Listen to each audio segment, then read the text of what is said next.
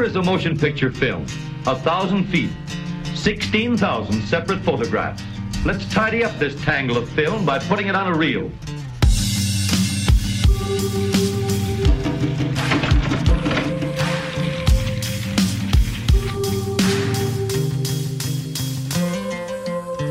Now we'll build a projection machine to show the pictures on the screen.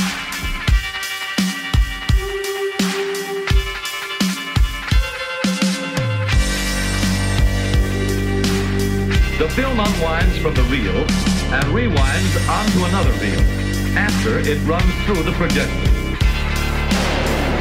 To throw the picture on the screen, there is a bright light with a reflector behind it to send the light rays in the right direction and a lens to concentrate the light.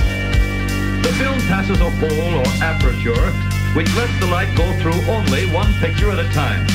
There is another lens to focus the pictures on the screen.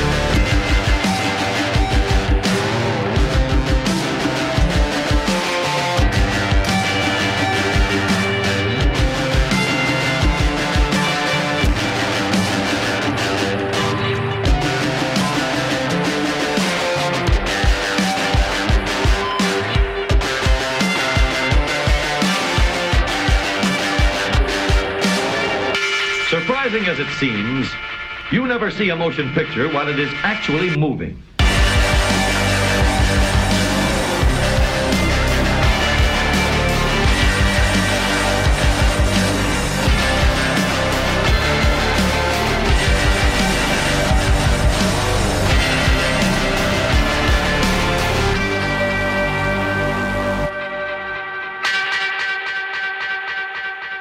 nine, eight, seven, six.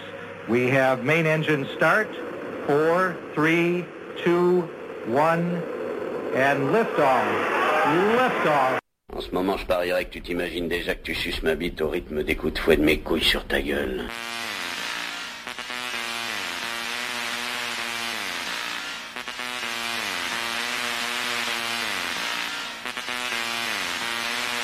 Laisse parler de Jacques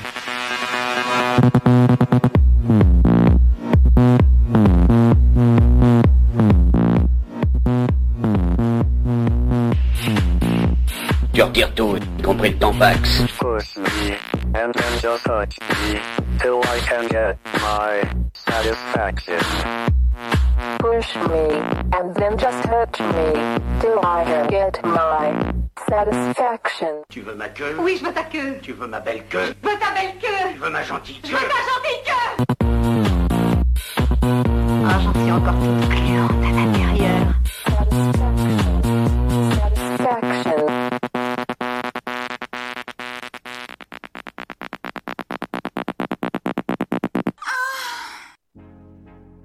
Il est euh, 10h08 et bienvenue sur Fréquence Banane, dans l'émission qui n'a pas de nom mais qui parle de cul. Aujourd'hui c'est notre première et c'est un peu un crash test. Ça va? Vous êtes pas trop stressé? Ouais, normalement, ça devrait aller de mon côté. Ça va.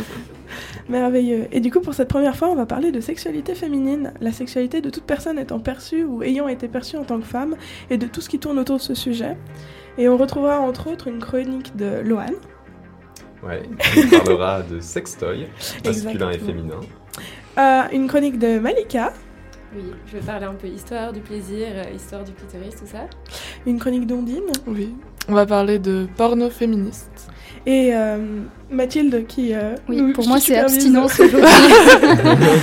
Exactement. Et, euh, et encore plein plein d'autres choses que vous allez pouvoir euh, découvrir.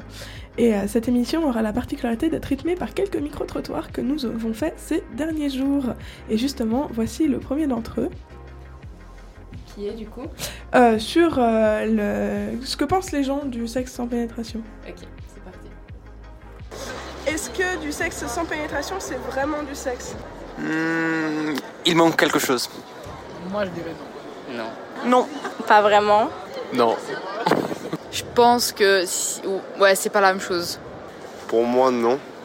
Moi non plus. Ça dépend pour qui. Mais pour un garçon, généralement, non. Et du coup, pour toi Pour moi, non. Ah, ça c'est difficile comme question. Bah, je pense qu'on peut débattre là-dessus. C'est une étape. Est-ce que vous avez déjà entendu parler de dyspareunie Ça me dit rien du tout. Il s'agit de douleurs chroniques de nature et d'intensité variable ressenties lors des rapports sexuels, et il n'est pas rare que ces douleurs rendent la pénétration impossible lors de l'acte sexuel. Il ne s'agit pas d'une maladie en soi-même, mais plutôt d'un symptôme pouvant être causé par diverses maladies. Et justement, je vais vous parler de deux de ces maladies, le vaginisme et la vulvodynie.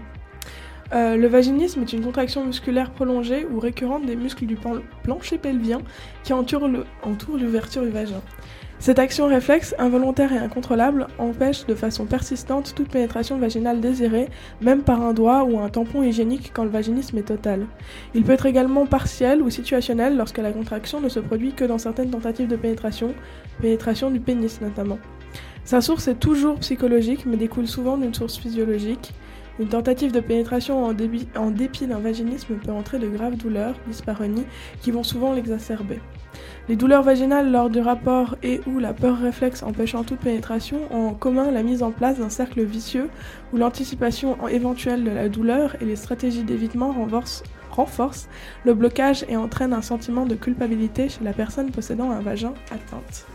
Les conséquences du vaginisme peuvent être dramatiques pour l'équilibre sexuel et affectif des couples.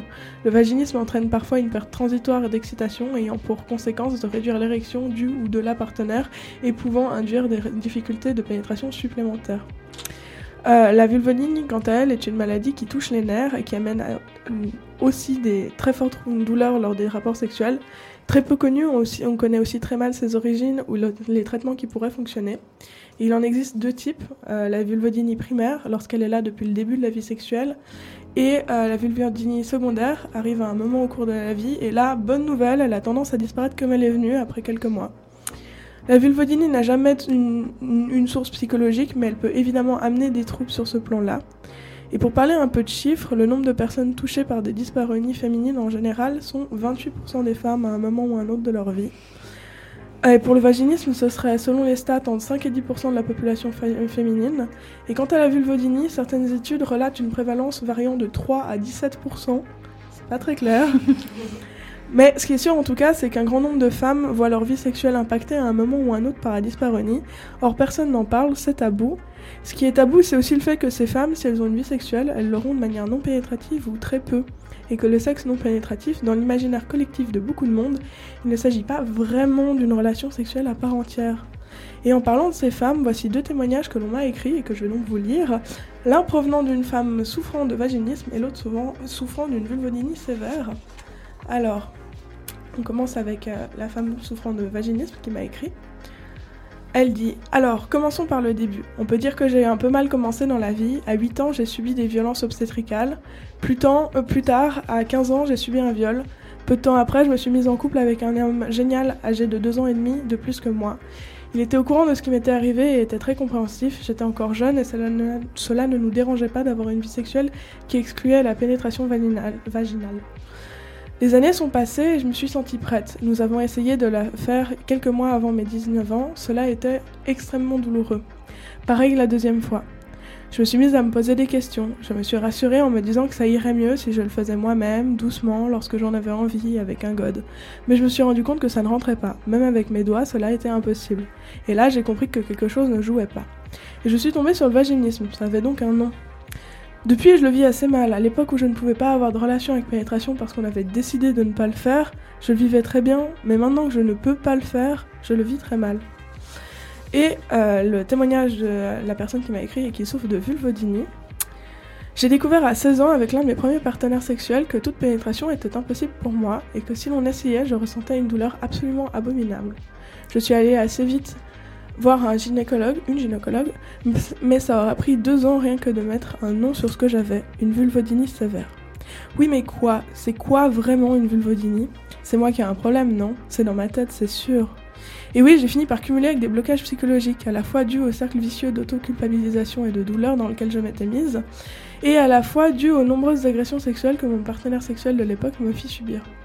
Ainsi, même les anesthésiants locaux que l'on me prescrit aux personnes souffrant de vulvodynie ne changeaient rien à mon problème. Et tandis que je cherchais sans grand succès une, une, solution, je subissais les pressions constantes de mon copain, puis de celui qui a suivi, qui voulait que l'on couche normalement ensemble, que l'on couche vraiment ensemble. Et cela m'a longtemps poussé à me considérer comme étant vierge, une sorte de vierge de Schrödinger, étant donné que j'avais au final eu une vie sexuelle bien plus remplie que celle des personnes de mon entourage qui, elles, n'étaient plus vierges. Aujourd'hui, j'en ai eu marre et j'ai arrêté de chercher une solution, mais paradoxalement, je ne me suis jamais sentie aussi bien avec ma sexualité. Le déclic s'est fait lorsqu'un nouveau partenaire m'a regardé et m'a dit J'adore faire l'amour avec toi. Alors j'ai compris que jamais, alors, que jamais personne n'avait considéré ça auparavant comme un vrai rapport. Et là, j'ai compris que ma sexualité était valable et qu'elle l'avait toujours été. Voilà, donc euh, deux témoignages.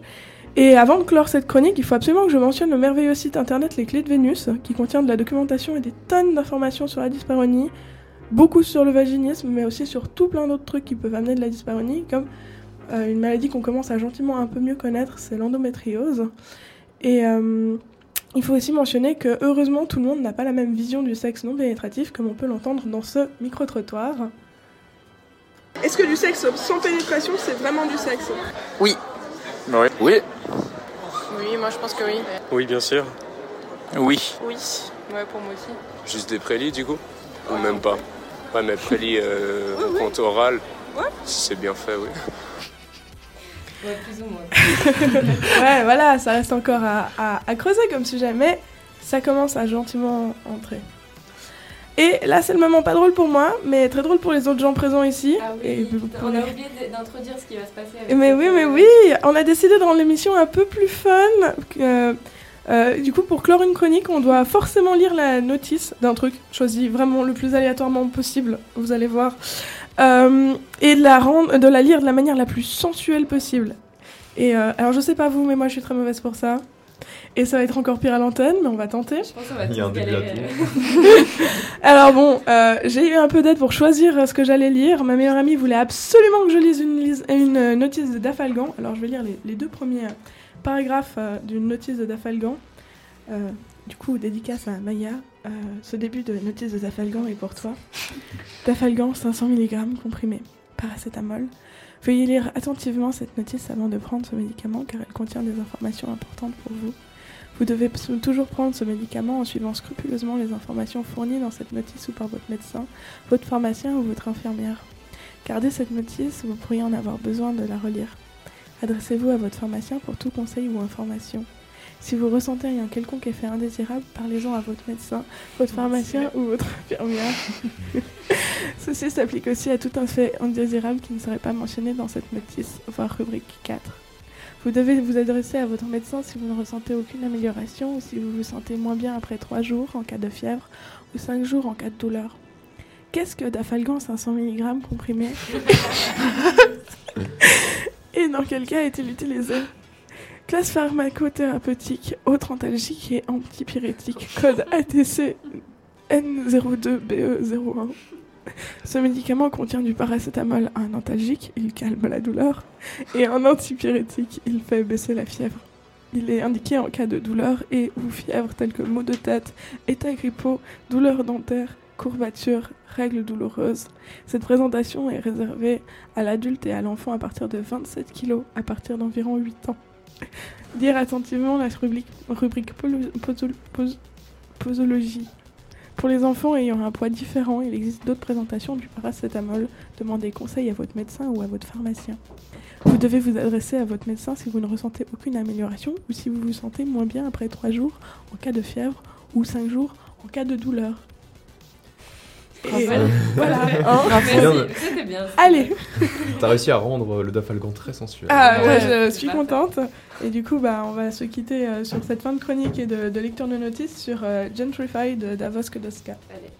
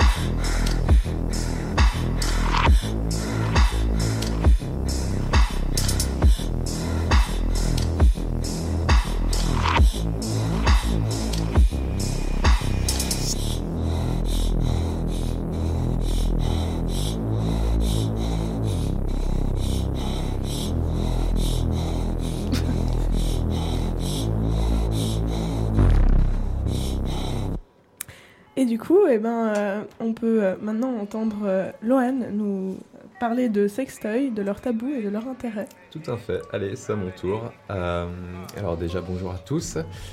Déjà, peut-être pour introduire le sujet, je pense c'est toujours bien de repasser par une petite définition. Donc je me suis basé sur une définition de l'internaute. Donc sextoy vient de l'anglicisme qui signifie littéralement jouet sexuel. Je pense que là, tout le monde a compris. Les sextoys sont utilisés pour se donner plus de plaisir sexuel, que ce soit seul ou avec un ou des partenaires, et pour explorer une sexualité plus large. Il existe des sextoys spécialement dédiés aux femmes et d'autres aux hommes.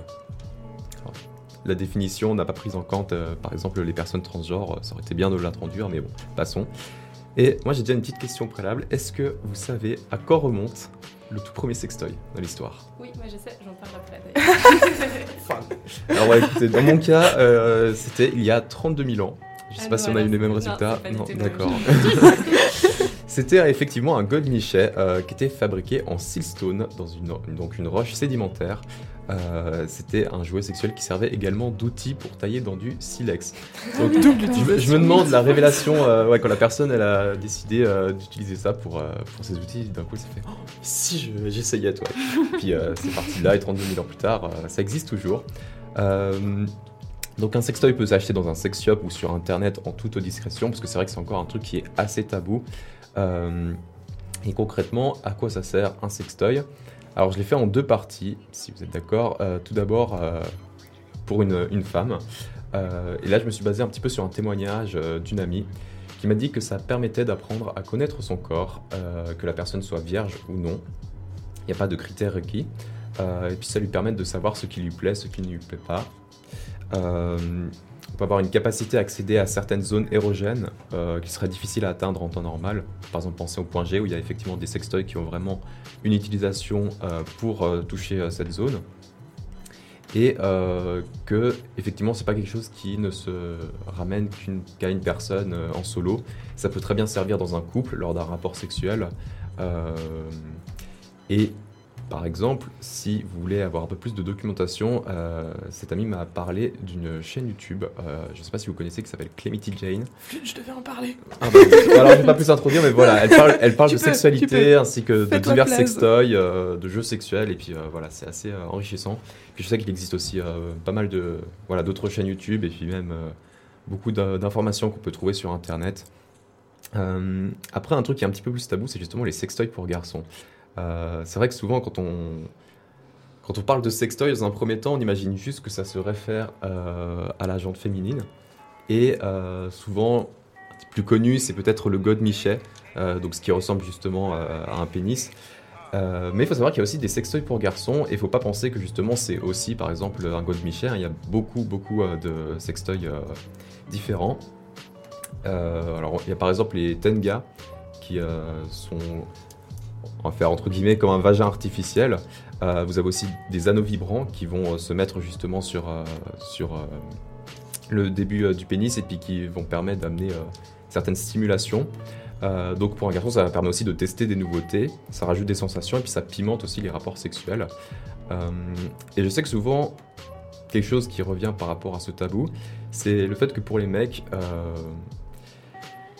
si par exemple on prend le cas d'un god Michet, parce qu'un god Michet peut aussi être utilisé pour les hommes, étant donné qu'ils ont une, prostate, qui est aussi une zone assez éro- érogène, euh, pour certaines personnes, le fait de s'enfiler un objet dans une zone anale, euh, c'est homosexuel, alors qu'en fait, euh, je trouve pas que s'enfiler un objet dans l'anus doit refléter forcément ton orientation sexuelle, euh, surtout que ça reste un objet, c'est avec ton corps, et peu importe ce que tu fais avec ton corps, je pense pas que ça doit avoir une réelle influence sur ton orientation sexuelle.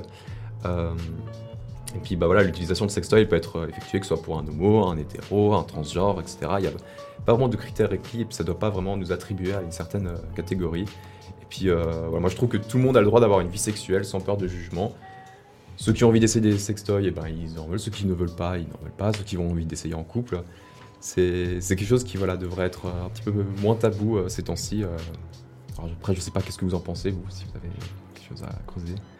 Non, on est d'accord sur le fait que ça devrait être moins tabou et que actuellement dans l'imaginaire collectif, euh, les sex shops c'est genre euh, l'endroit sombre, étrange au fond d'une vieille petite Ouais. ruelle euh, où il fait à moitié nuit et, et qu'il y a des gens chelous dans le fond avec des grands ma- manteaux, alors que pas du tout. Enfin, par exemple à Genève, le sex shop sous la gare, c'est genre super Mhm. lumineux, les vendeuses sont adorables, euh, elles, connaissent leurs produits et tout, et voilà, c'est un endroit sympathique. Ouais, non, c'est vrai. D'ailleurs, pour la petite anecdote, justement, pour un ami, on lui avait offert un, un vagin artificiel. Alors, c'était plus pour déconner, je sais pas s'il l'a fait après, euh, ça, ne nous concerne pas. Mais qu'effectivement, du coup, on était allé dans ce sex shop et puis on avait un petit peu cette, euh, bah, cette honte parce qu'on était à trois, on était là un petit peu pour déconner. Mais en même temps, on était en mode, waouh, putain, on est dans un sex shop. Et puis, en fait, c'est vrai qu'on était agréablement surprise par les vendeuses, les vendeurs qui étaient très souriants, qui n'avaient pas de tabou euh, par rapport à nous conseiller tel ou tel type de sextoy. Et ouais, c'était vraiment. euh, c'était assez surprenant en bien, quoi. Je me suis plusieurs fois retrouvée à accompagner des amis à acheter des sextoys parce qu'ils n'osaient pas entrer seuls dans, dans un Ouais. sex shop. Mais il faut, leur dire qu'ils peuvent aussi en commander sur internet. Ouais, hein. Ouais, ouais, ça, c'est- oui, ça, mais après, il y a le problème du parent qui ouvre le colis. Ouais, alors c'est Ah ça, ouais. ouais, vrai. En même temps, c'est une bonne chose euh, qu'on puisse euh, avoir euh, comme ça une commande, mais il faudra trouver alors des points relais peut-être pour, pour ensuite aller les chercher. Enfin, il faut élaborer des stratégies, mais voilà, effectivement, c'est un Ou truc devrait. moins honte. Ouais, voilà. Et puis, bah, peut-être si ça vous va, je vais aussi me permettre de lire euh, la notice d'un objet. Alors, Oh en ce qui me concerne, attention, c'est extrêmement euh, sensuel, c'est de la sauce poutine. Ah. Alors, euh, je vais essayer de faire du mieux que je peux pour rendre cette chose très excitante. Alors, comment ça fonctionne la sauce poutine? Alors déjà, on va peut-être commencer euh, par les ingrédients. Faut juste que je les trouve. ah ouais, non mais je découvre en direct l'objet. Alors, de quoi est composée la sauce poutine? Elle est composée d'eau, d'amidon de maïs, modifié, bouillon de poulet, farine de blé enrichie, gras de poulet. Contient des extraits de romarin, du sel, du glutamate monosodique, dextrose, de protéines de soja et de maïs hydrolysé, sucre shortening, d'huile de fèves de soja et de coton, poudre d'oignon. Et en ce qui concerne euh, le mode de préparation, à la cuisinière, vous pouvez verser le contenu dans une casserole et réchauffer en remuant doucement. Si vous êtes un peu plus flemmard comme moi, vous pouvez passer par l'utilisation du micro-ondes à 1200 watts.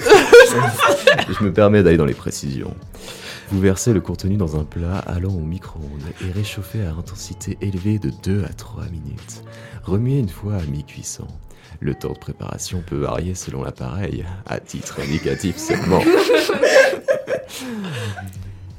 Source négligeable de cholestérol, fibres, sucre, vitamine A, vitamine C, calcium et fer. Voilà, et ça fait 398 millilitres. Tout simplement, voilà. Waouh. Ça va, t'es émoustillé. euh. Ah ouais, totalement. Ah non, il faut Bah, pas chauffer maintenant, calmez-vous. Ok. Et, Et ben du voilà. coup, eh ben, euh, on clôt la, la, la chronique de Lohan avec euh, une musique. Ouais, ce sera I Wanna Be Like You, un petit remix par Sim Gretina sur euh, le livre de la jungle. C'est parti.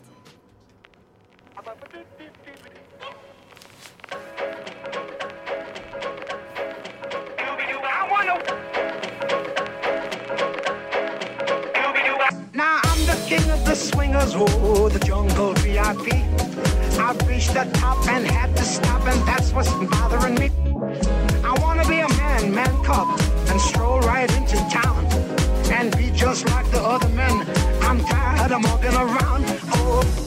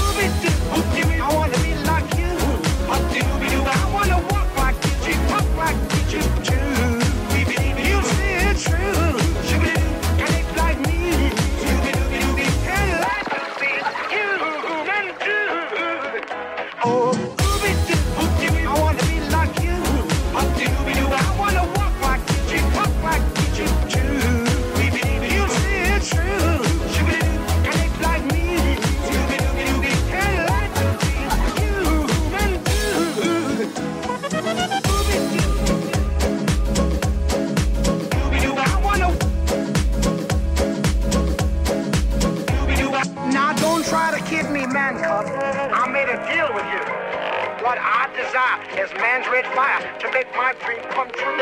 Now give me the secret, man cub. Come on, clue me what to do. Give me the power of man's red flower so I can be like you. Oh.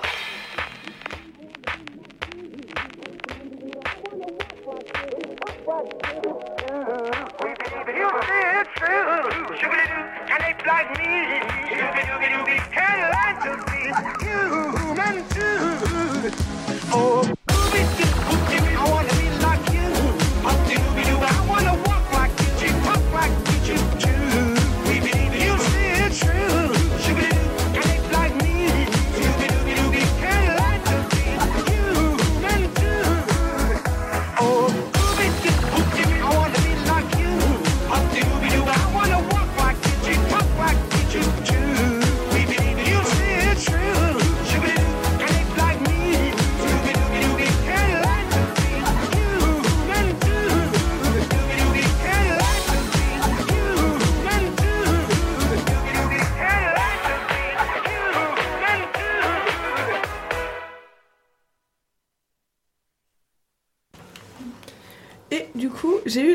opportunité il y a quelques jours d'interviewer Natoum et Marie, les créatrices d'un espace de rencontre et de discussion en mixité réduite, donc interdite aux hommes cisgenres, pour les adeptes de pratiques BDSM. Et on a pu discuter de ce qui les a poussés à trouver nécessaire un tel espace interdit aux hommes cisgenres.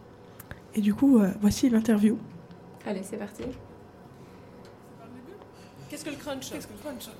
Ok, qu'est-ce que le crunch? Euh, Le crunch, en fait, c'est un, un apéro, un, un after work, tout simplement, dans un lieu sympa, entre personnes sympas. Euh, non, c'est un, un apéro qui est dédié, en fait, aux- c'est un apéro qui est dédié aux personnes qui sont euh, queer et kinky. euh, et qui ne sont pas des hommes cisgenres. Donc, homme cisgenre, c'est un homme qui est né homme, qui s'en revendique et qui est très bien comme ça. Donc en fait, c'est vrai qu'on s'adresse en fait plutôt à la minorité qu'à la majorité, Euh, et c'est pour ça qu'on a besoin aussi de se retrouver euh, des fois entre nous, hein, sans pas tomber dans le- dans l'isolement ni dans la ghettoisation. On n'est contre personne. On a juste ce besoin de euh, aussi pouvoir échanger librement entre personnes concernées. Et puis voilà, boire un coup dans un dans un contexte sympa, faire des rencontres. Ouais, passer un bon moment. Puis barrer de cul, forcément. Parce que c'est pour ça qu'on est là. Et euh, il y, a, il y a très peu d'éducation sur les sexualités alternatives. hein. Euh, Par alternative, j'entends pas forcément le, le kink qui nous concerne, mais tout simplement les, les sexualités homosexuelles. euh, euh, surtout en matière d'homosexualité féminine, il y, a- il y a quand même très peu de, de choses disponibles. Donc c'était important d'avoir un espace de parole, je pense, pour pouvoir aborder toutes ces pratiques. Qui sont, qui sont minoritaires en fin de compte. qui sont minoritaires, ouais. et puis qui sont l'objet de tous les fantasmes euh, et de toute la désinformation possible en fait. Ouais, Euh, je pense que pour une personne euh, isolée qui sait pas trop où se renseigner, la première source d'information ça va être le porno et la- le porno aujourd'hui, euh, Ah, Internet en général. hein. Internet en général, euh, les sexualités féminines sont complètement sont vues par le, le prisme de la sex- du fantasme masculin en fait. Par les hommes, par les, Par yeux les des hommes. hommes. Mhm. Ils sont mis en scène par des hommes et tournés par des hétéros, donc c'est un petit peu. euh, Même si aujourd'hui avec YouTube on commence à avoir des, des- des messages un petit peu de, de personnes concernées qui sont diffusés, Hmm. Euh, mais je pense que c'est un Ça bon début, reste- mais il faut Ouais. faire plus. Et, euh, et avec le crunch, en fait, on, on essaye de faire notre, notre part du, du, du travail, enfin Hmm. notre part de, de la chose. C'était justement pour donner euh, un espace de parole et de rencontre aux, euh, aux gens kinky euh, BDSM, queer, Ouais. qui, qui pratiquent. Je pense qu'il y avait. euh, pendant beaucoup de temps sur Genève, j'ai jamais rencontré personne avec qui je pouvais avoir des échanges ou euh, ce, ce genre de, de discussion. Et euh, Internet, c'est bien, mais malgré tout, et à un moment, c'est mieux de se rencontrer. Euh, le problème de, ces milieux-là, c'est que comme partout, il y a des gens euh, qui sont toxiques. Non, l'idée c'était de permettre euh, aux gens aussi de, rencontrer d'autres personnes, de sortir du virtuel, le tout dans un cadre safe, dans un cadre où on risque rien. hein. Donc c'est un apéro qui est public, qui est dans un lieu public, où on est très bien accueilli, où on peut avoir notre intimité pour avoir des discussions. Des discussions qu'on veut, Euh, mais on ne prend pas autant de risques que si on devait rencontrer euh, un ou une inconnue ou euh, un inconnu qui se fait passer pour une inconnue dans la rue ou ailleurs. C'est c'est vrai que j'avais. ouais, La- la- la sécu- ouais, la sécurité la dans le possibilité monde. aux gens de se voir directement sans passer par. sans se faire avoir par un profil Exactement. foireux. quoi. Exactement. Et Dieu sait qu'il y, a y un paquet de, de profils foireux dans ces milieux-là. Euh, le, le crunch il répond à plusieurs besoins. Déjà les besoins de rencontre euh, pour une petite communauté. Euh, déjà le besoin aussi d'être vu. Ça donne un, ouais, un visuel à ces gens-là. D'échanger de manière différente, d'éviter de, devoir échanger sur ces plateformes, échanger des trucs plus personnels, différents.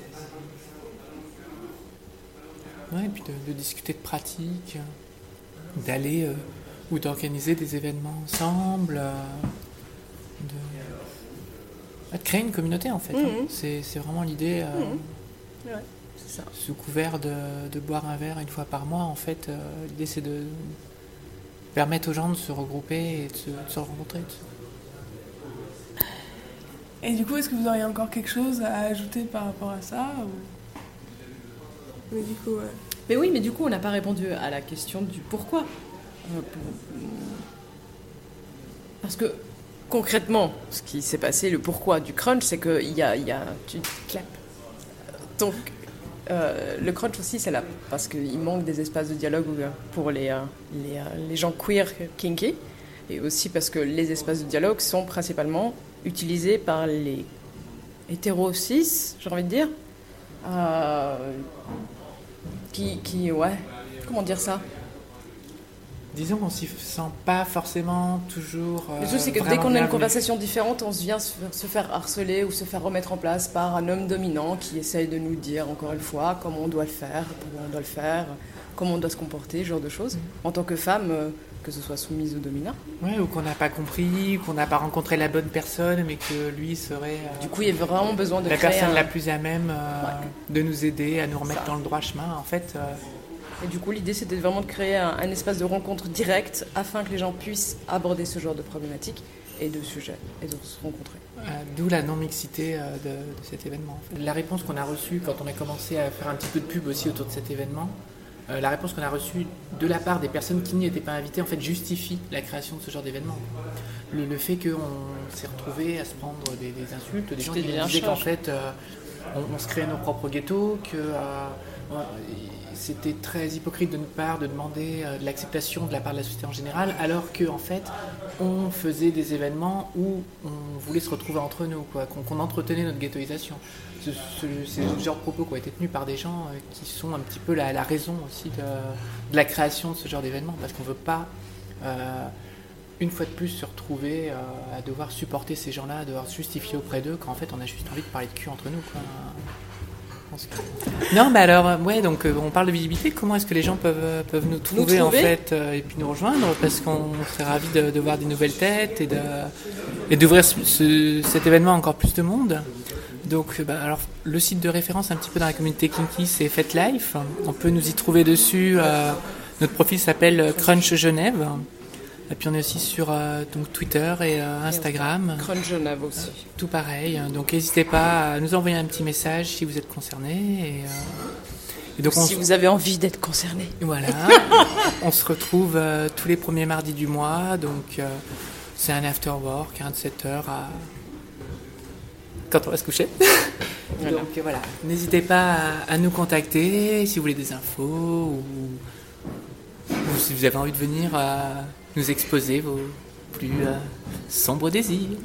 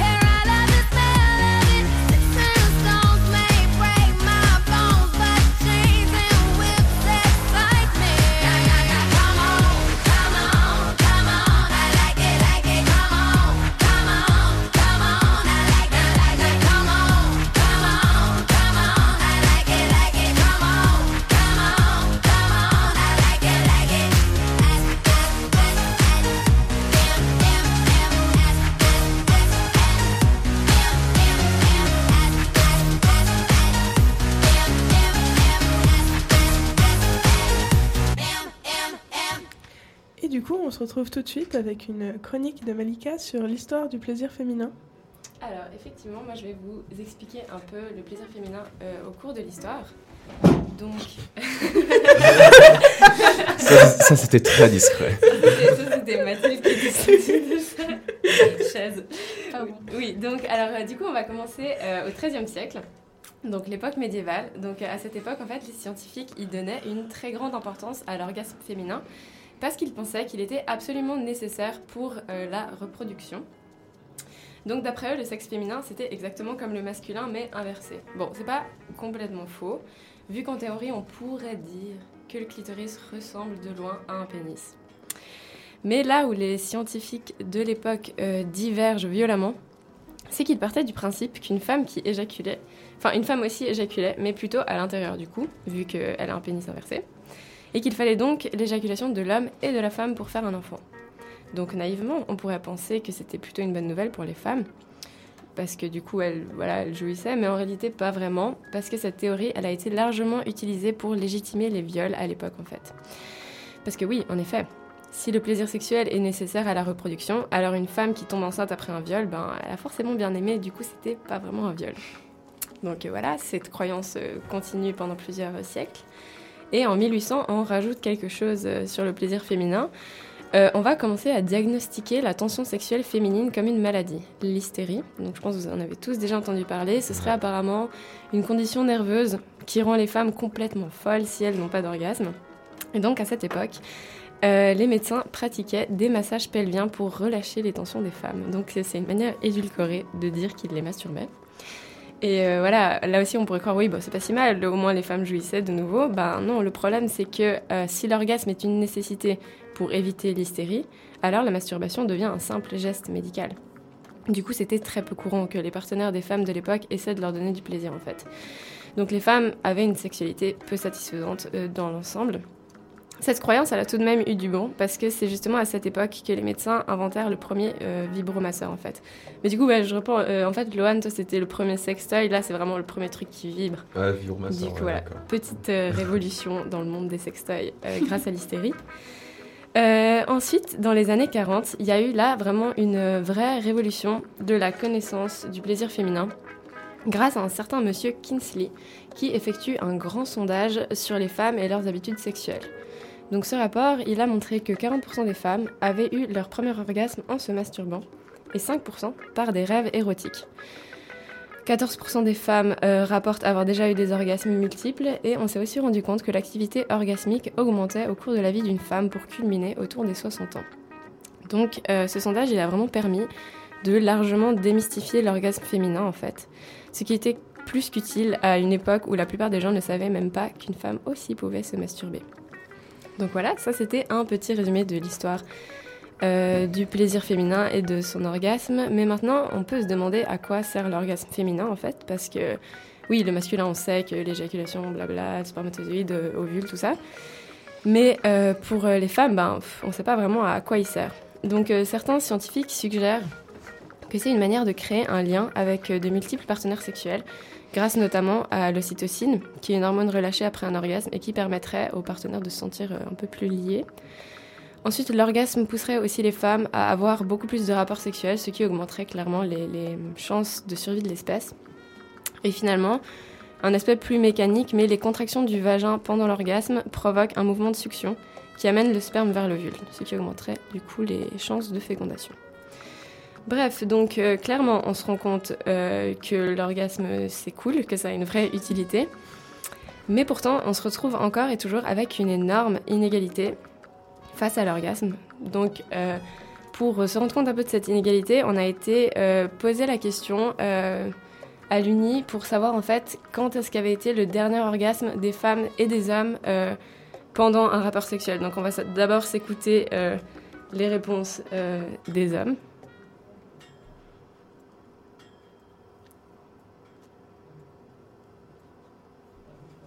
Ça arrive chose qui arrive, tout va bien. C'est pas assez fort. Est-ce que quelqu'un veut parler pour meubler euh, le temps qu'on trouve? Mm, Non, parce que je vais. Oui, non, mais c'est toi, non, évidemment. Est-ce que tu nous lirais un truc, euh, Ouais, Lohan, truc tiens. Non, ça. Ah voilà, c'est bon, on a trouvé le Comment ça problème. fonctionne On va tant pis. C'est parti. À quand remonte votre dernier orgasme? Hier. Dimanche. Hmm, la semaine dernière. Avant-hier. C'était il y a trois semaines. Euh, deux jours. Avant-hier. Bah, la dernière fois que j'ai couché. Deux jours. Moins d'une semaine. Il y a deux jeux. Euh, je dirais euh, la semaine dernière. À quand remonte votre dernier orgasme? Bah hier. Et avec quelqu'un d'autre? Euh, on est quoi? On est, euh, On est mercredi. mercredi, ouais. Dimanche. Ok, bon bah plus ou moins dans l'ensemble, euh, c'est assez récent, non? Ouais, c'est assez récent. C'est assez récent, voilà. Maintenant, on s'écoute les réponses des femmes. À quand remonte votre dernier orgasme? Durant la semaine. Et avec euh, un partenaire? Deux semaines, trois semaines. Je dirais un mois. Euh, moi un peu plus, franchement. Trois, trois mois, je pense. bonne question, un mois? Six mois. Et avec euh, un partenaire? Non. Jamais? Ok. Jamais. Et une semaine. moi, c'était il y a deux mois. Ah, avec quelqu'un d'autre euh, Il y a un petit moment, je saurais pas dire. À quand remonte votre dernier orgasme Euh, bah du coup hier. Et avec quelqu'un d'autre Non, jamais. Il y a trois semaines, un truc comme ça, je crois. Euh, je pense qu'il y a trois semaines. Très longtemps. Une semaine Non, sérieux, moi si je vous donne une date, euh, 2011. Ah ouais Oh là là Oh mon dieu, je sais pas vous, moi ce micro-trottoir il m'a glacé le sang. Ouais, on voit vraiment une grosse Ouais, différence. hein, entre c'est- abusé, hommes, euh. vraiment, c'est. Et euh, bref, euh, du coup. euh, Oui. Du coup. Euh, Qu'est-ce que je fais? Voilà. Du coup, en fait, clairement, il y a une grosse, grosse différence entre femmes et hommes. Mais c'était très drôle. Myriam, comme tu t'es glacée à la fin du micro-trottoir quand elle dit 2011, mon Dieu. Enfin, bref. Et. euh, ben, en fait. euh, on comprend du coup que les femmes clairement jouissent moins que les hommes. Mais, mais si, enfin, on va regarder des statistiques un peu plus, euh, enfin, un peu plus, euh, on dirait exactes. En fait, euh, la RTS, elle avait fait quelques statistiques suite à un questionnaire en ligne en 2011 où ils avaient questionné les femmes et les hommes sur la fréquence de leurs orgasmes pendant un rapport sexuel. Et en fait, ce sondage, il nous a montré que seulement 6% des femmes atteignent l'orgasme à tous les coups pendant le rapport sexuel, alors que pour les hommes, c'est plutôt 33%, ce qui représentait la fréquence majoritaire pour les hommes du sondage. Il y a par contre environ 26% des femmes qui jouissent une fois sur quatre, alors qu'on est à moins de 2% des hommes qui jouissent euh, une fois sur quatre. Donc euh, voilà, clairement les femmes jouissent vraiment rarement. Et maintenant, euh, d'après un autre sondage français cette fois, seuls 33% des femmes affirment avoir joui durant leur dernier rapport sexuel. Et tenez-vous bien, 7% des femmes en France n'ont jamais eu d'orgasme de leur vie. Et attention, la cerise sur le gâteau, elles sont 63% à avoir déjà simulé un orgasme. Donc euh, non seulement les femmes, elles jouissent clairement moins, mais en plus elles font l'effort de rassurer leur partenaire. mais bon, ça c'est un autre débat dans lequel on ne va pas rentrer maintenant. Bon voilà, alors certains me diraient oui, mais tu sais Malika, l'orgasme féminin c'est-elle une petite fleur délicate déposée à la surface de l'eau si fragile, si complexe, si dure à atteindre? Non, sincèrement, il y a énormément de théories qui disent que les femmes sont beaucoup plus mentales et que les et- enfin beaucoup plus mentales que les hommes et du coup c'est super compliqué, voire impossible pour elles d'atteindre l'orgasme. Je sais pas si vous avez déjà entendu ce genre de choses. Ouais. Ouais. Il faut qu'on allume des bougies, qu'on fasse ça dans un Ouais, voilà. Il faut, qu'on soit folle amoureuse, enfin tout, voilà, tout ça. Et en fait, c'est totalement faux parce que euh, statistiquement, en se masturbant, plus de la moitié des Françaises parviennent à un orgasme en moins de 5 minutes. Donc euh, voilà. Et en plus, 78% des femmes sondées déclarent atteindre l'orgasme facilement lorsqu'il y a stimulation clitoridienne pendant la pénétration. Donc du coup, si l'orgasme n'est pas une bête mystique comme certains aiment bien le penser, et si les femmes arrivent à jouir toutes seules, alors pourquoi elles y arrivent moins en couple? Est-ce que les hommes sont tous de gros connards égoïstes qui pensent qu'à leur petit plaisir perso? Ben non, euh, je pense pas en fait. Je pense que la plupart des gars, ils aimeraient bien euh, faire jouer leur partenaire. Et clairement, les meufs, elles aimeraient bien jouir aussi. non, non, la principale raison en fait, c'est euh, cette omerta monumentale sur ce qui fait jouir une femme, sur le mécanisme de l'orgasme féminin. D'ailleurs, Marina Rollman, elle avait fait un sketch hyper drôle sur le sujet au Comedy Festival de Montreux, qu'on va s'écouter tout de suite. Le truc qui me dérange le plus avec cette pseudo-science autour de faits qu'on considère comme acquis comme ça, c'est euh, ce qu'on pense de l'orgasme. Ça m'embête cette histoire d'inégalité devant l'orgasme où on dit que supposément ce serait très facile de faire jouer un homme et très difficile de faire jouer une femme. Euh, alors oui, c'est vrai, dans la mesure où tout est difficile quand on s'y prend mal, mais euh, je pense que c'est pas de votre faute, messieurs. Je pense que la réalité, c'est juste que la sexualité masculine, elle est beaucoup plus présente dans la culture, et donc c'est plus facile pour des femmes hétéros de glaner des indices comme ça sur comment vous fonctionnez, tu vois. Euh, parce que par exemple, bah, il y, a, il y a un geste universel pour la masturbation masculine. On sait tout ce que c'est. bah, c'est quoi le geste universel pour la masturbation féminine? On sait pas, c'est mystérieux. Ah, c'est comme les savons intimes, c'est que des voix qui chuchotent. C'est à l'extrait de nuages. Ah. Sur les bouteilles, les filles, elles sont là. Non, j'ai pas de machin. Bref. euh, ce que je veux dire, c'est que c'est plus facile pour nous de savoir comment vous fonctionnez, mais la réalité, c'est que ça pourrait être très difficile de faire jouer un homme. Si moi je me retrouvais au lit avec un garçon et que pendant 20 minutes je disais comme ça, t'aimes bien, comme ça, hum, ou comme ça, plus comme ça, comme ça, hum, c'est délicieux comme ça. Au bout de 20 minutes, il me dirait Ah non, mais c'est de ma faute, c'est moi qui suis vachement dans ma tête. Puis tu sais, j'ai plein de copains qui jouissent jamais, donc viens, on s'occupe de toi plutôt. Ça va plus loin.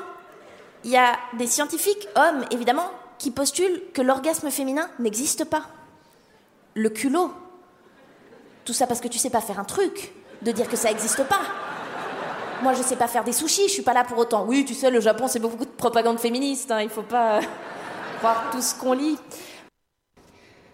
Voilà, donc euh, merci Marina Rollman. Euh, et oui, donc euh, du coup, clairement, elle a raison. C'est, vrai qu'en fait, on n'a pas trop de représentation de comment faire jouer les femmes. Et du coup, pourquoi, euh, pourquoi euh, on on sait pas faire jouer une femme en fait? Ben comme vous le savez forcément, j'espère, euh, l'organe du plaisir féminin. Et sa chaise. La chaise, il faut rester dessus. Donc, comme vous le savez forcément, l'organe du plaisir féminin, c'est le clitoris.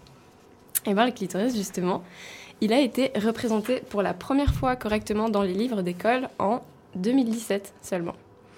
Bon, je ne vais pas tenter de vous l'expliquer euh, à la radio, mais je vous conseille vivement de chercher à quoi ressemble l'anatomie d'un clitoris si vous ne la connaissez pas déjà. En résumé, c'est beaucoup plus grand et beaucoup plus complexe que le mini petit bouton que la plupart des gens s'imaginent. Pourtant, ce clitoris, on ne l'a pas découvert en 2017. En fait, au début des années 1900, il était dessiné très clairement dans euh, tous les livres d'anatomie médicale. Donc, il a clairement disparu de la culture collective au cours de l'histoire. Alors, la première omerta, elle a eu lieu autour des années 1700, justement à cette fameuse époque où on pensait que les femmes produisaient une semence qui se mélangeait à celle de l'homme pour leur production. Donc logiquement, à cette époque, se masturber, ça signifiait potentiellement tuer un futur bébé, ce qui a mené à un grand tabou autour du plaisir féminin et donc euh, du, du clitoris. Ensuite, en 1844, on a un médecin allemand qui étudie le clitoris et qui comprend son anatomie complète. Il va donc le représenter tel qu'il est et on va retrouver ses travaux dans tous les livres d'anatomie à partir de ce moment-là. Ce qui est du coup une vraie bonne nouvelle. Mais Environ 40 ans plus tard, on réalise que le clitoris n'a en fait aucune fonction reproductive. Il sera donc considéré comme complètement inutile. Il va donc disparaître progressivement des livres d'anatomie. Et là, en 1905, c'est le coup de grâce pour le clitoris avec les essais sur la théorie sexuelle de Sigmund Freud, dans lesquels il explique que, tenez-vous bien, la petite fille use du clitoris, mais qu'elle est dans une sexualité inorganisée socialement. Et une fois pubère, pour s'inscrire dans une sexualité organisée socialement, elle ne doit plus jouir que du vagin. Donc en gros, euh, l'orgasme clitoridien, c'est pour les petites filles et l'orgasme vaginal, c'est pour les vraies femmes.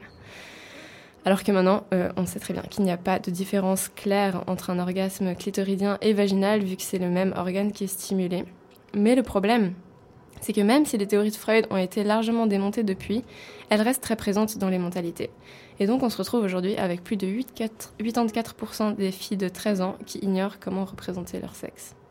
Donc moi, je vais essayer de remédier à cette- ce manque de connaissances euh, à mon échelle en vous donnant un petit top 8 des choses à savoir concernant l'orgasme. Vous êtes prêts? On est prêts. Oui. C'est Alors, parti. Allez, c'est parti. Petit 1. L'orgasme se ressent généralement de la même manière pour les hommes et les femmes, car le pénis et le clitoris proviennent du même tissu embryonnaire et sont donc connectés au même nerf dans la colonne vertébrale et le cerveau. D'ailleurs, euh, petite anecdote, euh, ce nerf s'appelle le nerf honteux, donc ça veut dire, Ah, ça veut quand même long, Il a dire beaucoup. Euh, petit 2. les personnes qui ont une lésion de la colonne vertébrale peuvent avoir des orgasmes en stimulant par exemple certaines zones de peau proches de la zone lésée. Numéro 3. Les orgasmes multiples sont des orgasmes qui se suivent de quelques minutes, voire secondes. C'est un phénomène plus fréquent chez les femmes, même si certains hommes peuvent aussi en avoir. 4. Le temps nécessaire pour atteindre l'orgasme varie énormément. Mais en moyenne, il faut 2 à 10 minutes pour qu'un homme jouisse, alors que c'est plutôt 20 minutes pour les femmes, même si certaines femmes peuvent avoir un orgasme en moins de 30 secondes de masturbation. Numéro 5. Après un orgasme, les hommes ont une période réfractaire pendant laquelle ils ne peuvent pas avoir un autre orgasme, période qui varie beaucoup avec l'âge, le partenaire sexuel ou l'expérience, alors que les femmes n'ont pas de période réfractaire.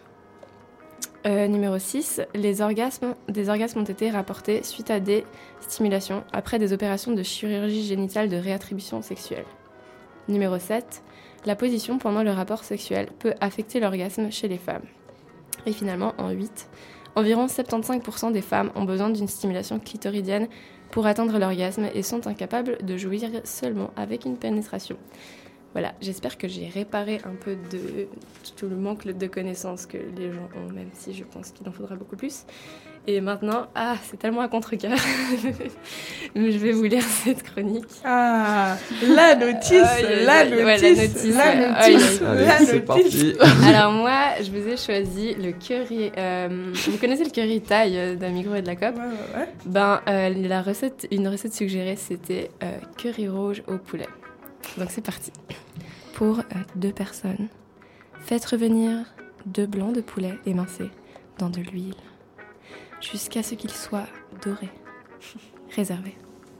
Chauffez une cuillère à soupe d'huile avec une à trois cuillères à soupe de pâte de curry et mélangez. Ajoutez 250 ml de lait de coco et portez à ébullition.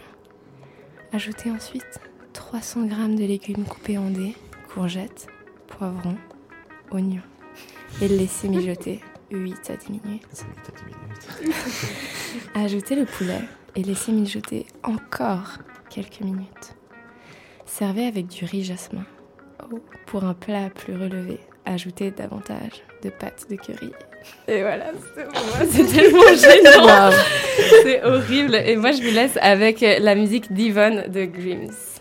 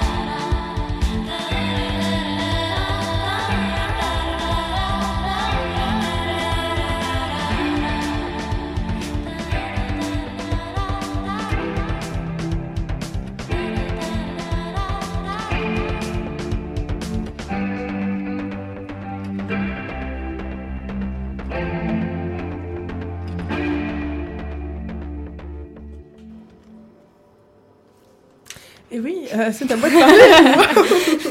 Pas du tout habituée à faire de l'animation, moi.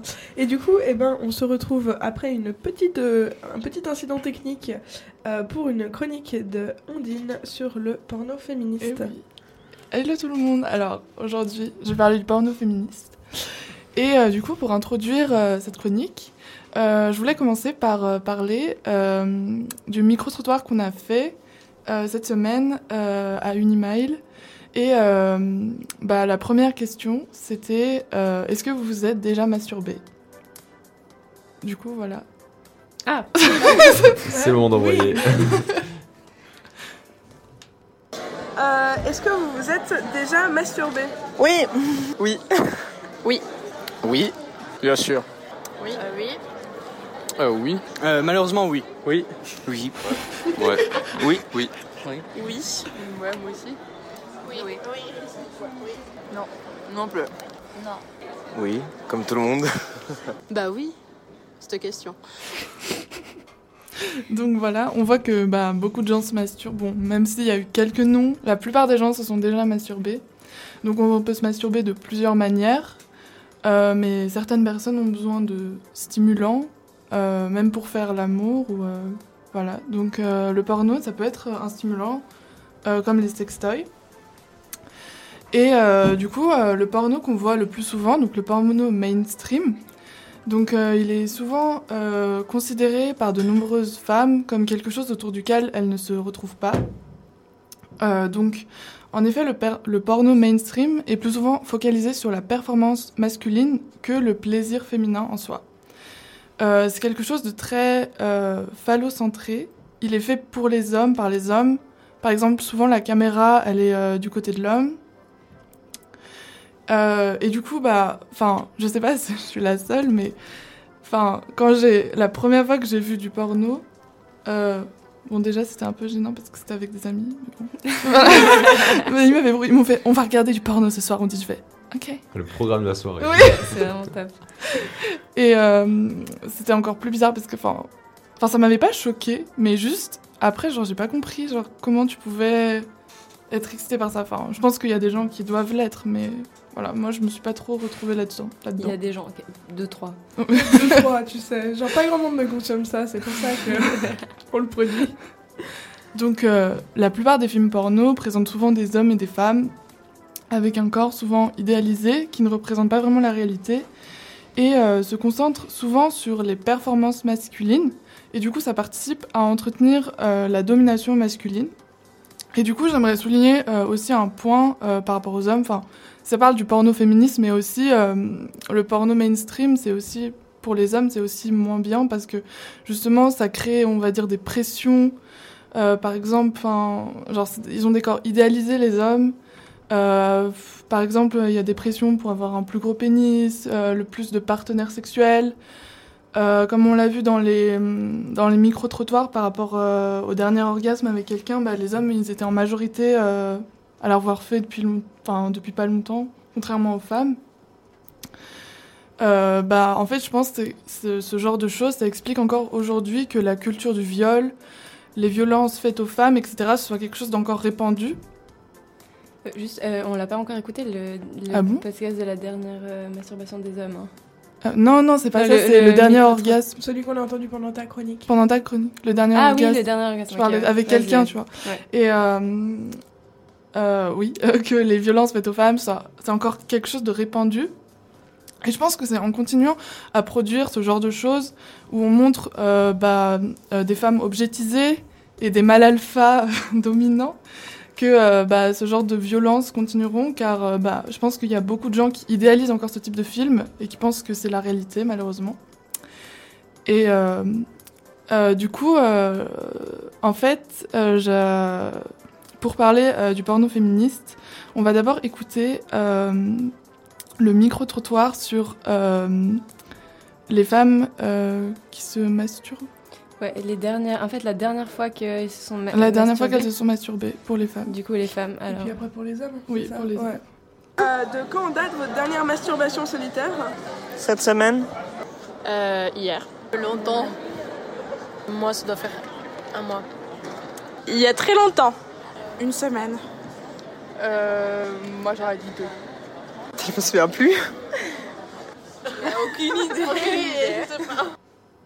Et maintenant les hommes. hein. Allez. Euh, de quand date votre dernière masturbation solitaire? Hier. Aujourd'hui. Euh, de hier, je pense. Hier? Hier. Avant-hier. Euh, la semaine dernière, je crois. Ouais, la semaine dernière. Hier. Hier. Avant-hier. Trois jours. Je pense hier. Ou il y a 20 minutes. Alors maintenant, Je m'attendais pas. Ah, On l'a croisé, il sortait des toilettes de l'Uni, quoi. Oh là là. ouais, je- il Non, nous a mais- pas serré la main, mais s'il l'avait fait, j'espère qu'il s'était lavé avant. Donc comme on a pu l'entendre, euh, il y a une très grande différence entre le nombre d'hommes qui se masturbent et le nombre de femmes. Donc ça montre vraiment que le plaisir féminin, c'est un tabou dans notre société encore aujourd'hui. Bah parce que voilà. Euh, Enfin, on se concentre plus sur le plaisir masculin en soi que celui féminin. Mais nous pouvons combattre ce tabou.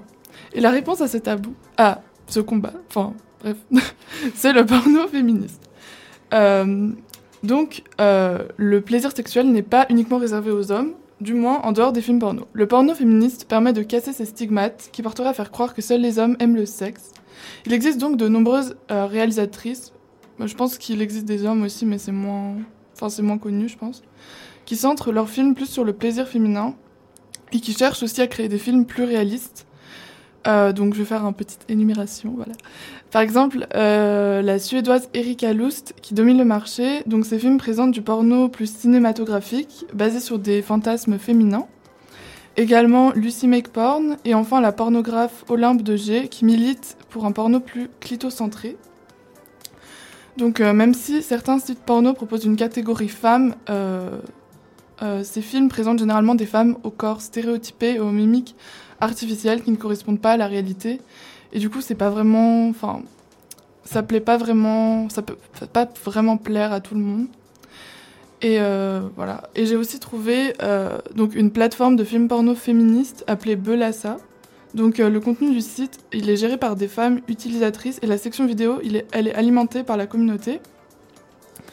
De plus, ces films ont un contenu différent de celui des films classiques puisque d'après certaines recherches, euh, les femmes mettraient plus de temps à s'exciter à avoir un orgasme et des films plus érotiques. Euh, et du coup, c'est pour ça que c'est ils mettent en place des films plus érotiques et scénari- scénarisés. Et aussi, donc un peu plus, on va dire, dérivé du porno féministe, il existe aussi le porno queer, euh, qui approfondit l'objectif du porno féministe, donc qui représente en fait tout type de personnes racisées, euh, jugées comme gros, handicapées, euh, toutes les pe- tout type de personnes qui n'ont pas en fait leur place dans le porno mainstream. Donc voilà. Maintenant vous avez le choix. Mais j'ai juste une question. Oui. Le porno féministe, est-ce que tu le retrouves genre sur Pornhub, YouPorn et ça? En règle générale, faut payer, par exemple. Oui, il faut payer. C'est ça le truc. En fait, mais euh, la, plateforme que j'ai trouvée, c'est pas payant, c'est gratuit. Parce que c'est des trucs que c'est la communauté qui. Qui met. Ouais. Mais du coup, sur Pornhub, par exemple, c'est compliqué. Enfin, c'est vraiment assez euh, dissocié dans Oui, le sens que c'est tu sur Pornhub, Bah genre oui. euh, porno mainstream et. euh, Ouais. Ouais. Bah, souvent, ils ont leur propre site. On peut citer Faro Chamber, qui est peut-être pas du porno féministe, mais du porno artistique. Ouais. Et aussi, ils ont leur propre site, leur propre machin. Ok. Erika Lust, elle a son propre site. Et en fait, tous ces films sont payants à Erika Lust. Sauf Ouais. un. Si vous Mhm. vous inscrivez à la newsletter ou un truc du genre, vous avez un film gratuit. Ok. Euh, du coup, voilà, ça permet de voir à quoi ça ressemble. Mais euh, malheureusement, ce genre de contenu, pour l'instant, on est obligé de, bah, de payer pour le Ouais, voir. c'est un peu dommage Mm. parce que du coup, euh, ça, t'as pas forcément envie. Enfin, les personnes qui sont pas très ouvertes d'esprit vont pas forcément avoir envie de se pencher sur euh, le porno féministe s'ils savent qu'ils doivent en plus payer. Ouais, ils vont dire, ça, bon, ouais. bah, Il y a du porno gratuit partout sur internet, pourquoi est-ce que je paierais pour un truc Ouais, voilà, là, faut que tu cherches sur des sites spécialisés qui Mhm. te parlent de ça où Mhm. t'es sûr, ouais. Ouais. Du coup, pour finir cette chronique, euh, je vous laisse avec la musique de Lana Del Rey, Cola.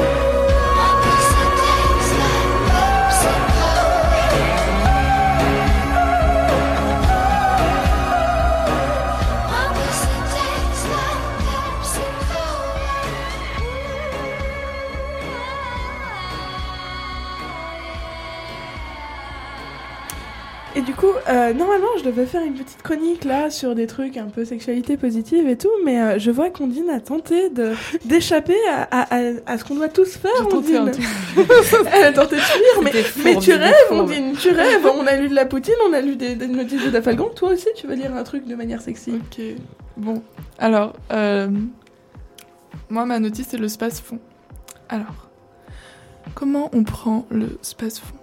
Chez l'adulte, les lyophilisa oraux sont à dissoudre dans un verre d'eau ou à laisser fondre sous la langue.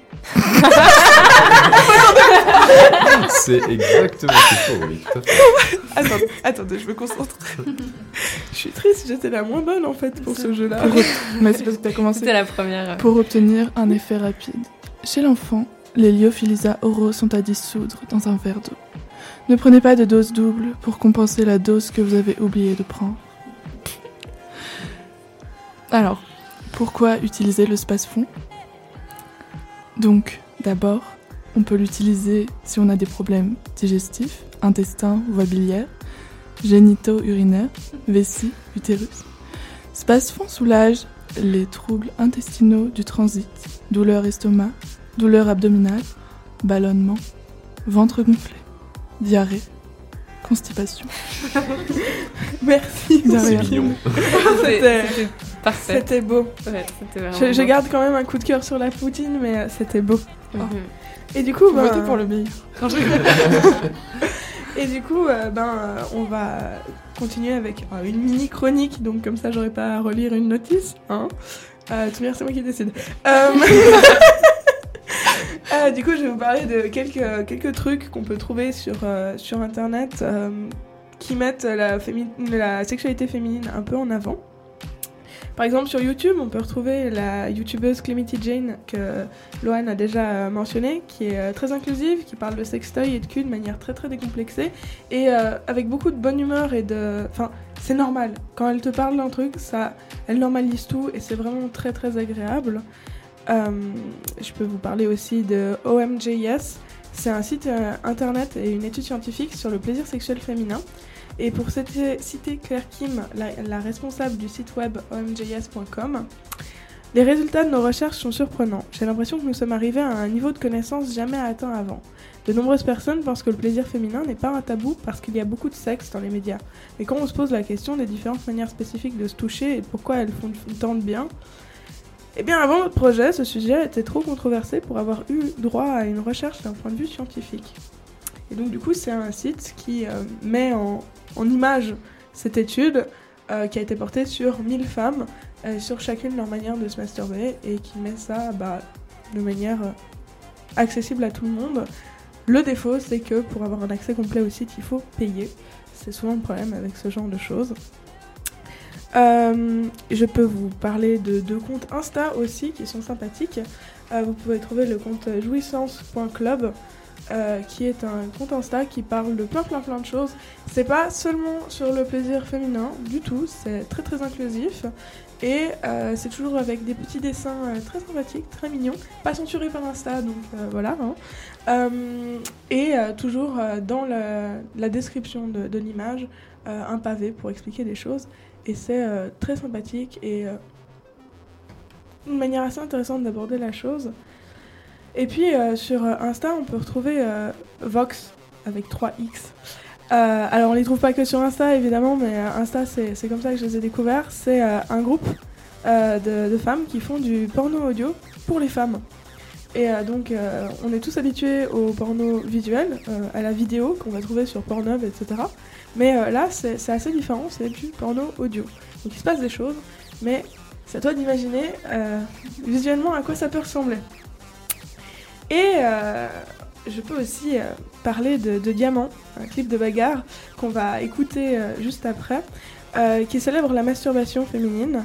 Le clip met en scène une jeune fille qui tente de se masturber au domicile familial entre les cris de sa mère et la télé branchée sur un téléachat rétro déjanté. Et euh, la musicienne et chanteuse M.I.D. euh, explique son intention derrière ce titre entraînant. J'ai voulu banaliser le fait que parler de cette pra- pratique qui est encore vue comme honteuse pour plein de jeunes filles, en plus d'être tabou dans le débat public, ce qui me semble absurde. Index à l'envers et majeur en l'air, c'est le, le refrain. C'est la phrase qu'on a trouvée pour poser et clore le débat. On a le droit de parler de ça tranquille et ceux qui pensent l'inverse, on les emmerde. Alors emmerdons-les en musique.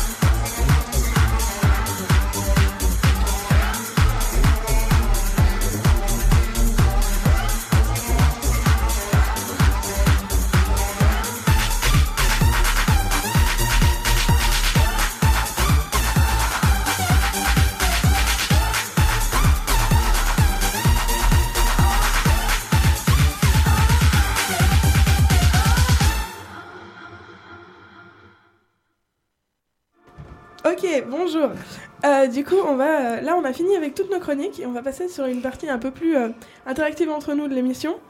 Euh, on va faire ça en deux parties. D'abord, on va voir euh, deux micro-trottoirs qu'on a fait et qu'on n'avait pas réussi à coller dans nos, dans nos chroniques, mais qu'on veut quand même discuter. Et donc, on va les passer puis en discuter. Et après, surtout, on va avoir des questions qui nous ont été posées par, euh, par des gens qui ont des questions qui se posent sur la sexualité féminine. Et on va tenter d'y répondre au mieux, Au en sachant qu'on n'a pas vraiment préparé nos réponses. Donc on commence avec euh, ces euh, micro-trottoirs. Donc le premier d'entre eux qu'on va écouter tout de suite, c'est un micro-trottoir sur mais quand est-ce qu'un rapport sexuel se finit en fait? Alors. À quel moment s'arrête un rapport sexuel selon vous? À l'orgasme De qui? Des deux personnes. Euh, quand les deux personnes ont eu un orgasme? Euh, bah, à la fin de l'orgasme des deux partenaires. C'est à partir du moment où une des personnes n'a plus envie. Ouais, justement. Je pense j'aurais dit plutôt comme ça, ouais. Quand on a décidé qu'il s'arrêtait. Après, leur, euh, quand les deux ont- ils sont satisfaits. Bah, quand les deux ont eu leur orgasme. Bah, généralement, c'est quand le mec a joui, mais si on utilise d'autres méthodes, ça peut, ça peut changer du coup. Quand les deux partenaires n'ont plus, n'ont plus envie. Bah, au moment où les deux en ont envie. Quand un garçon le décide. Euh, lors de deux orgasmes en soi. Enfin, idéalement parlant.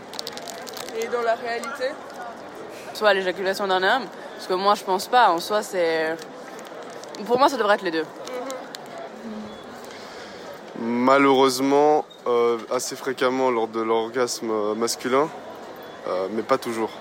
Au moment, malheureusement, quand, euh, quand l'homme euh, il a eu son orgasme.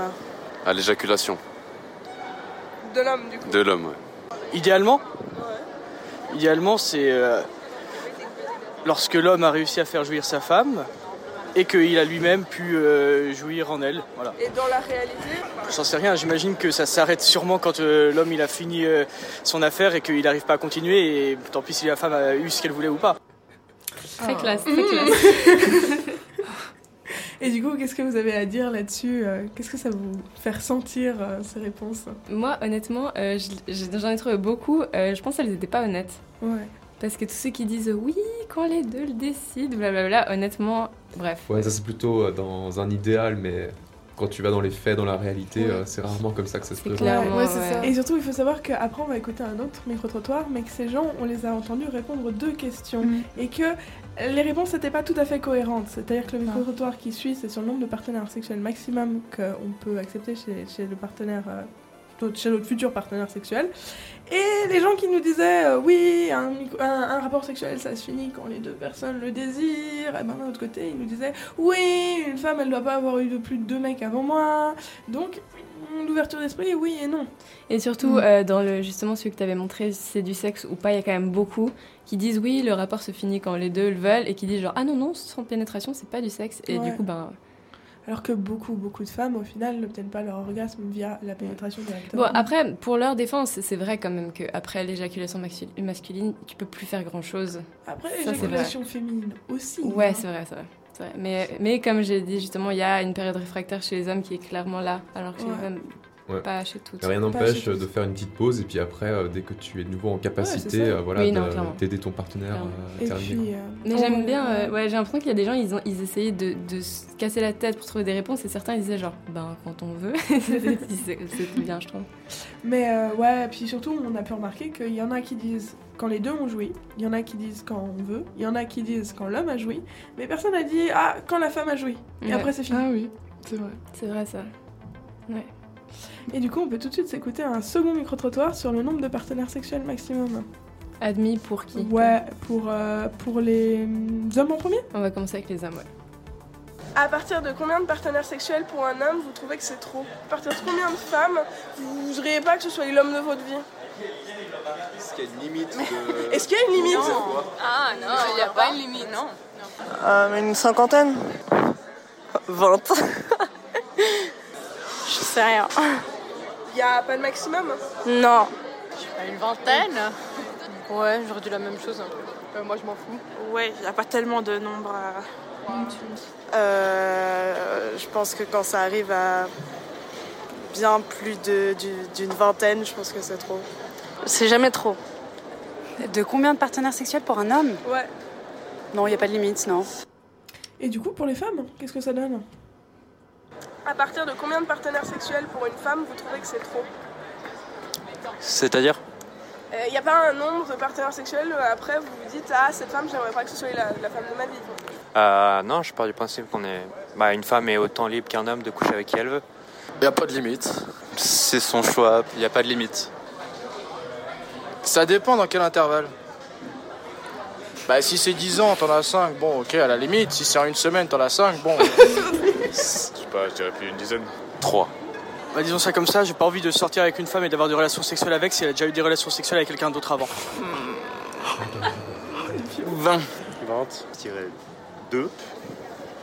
Deux. Une- La femme de ma vie, disons, à 21 ans.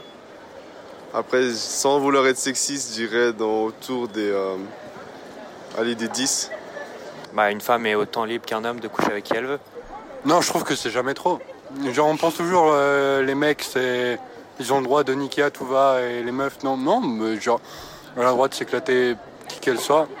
Genre, je sais pas, je rencontre une meuf à 40 ans, elle s'est fait 100, enfin, un ou deux ou 500 partenaires sexuels, je m'en, je m'en fous, tu vois.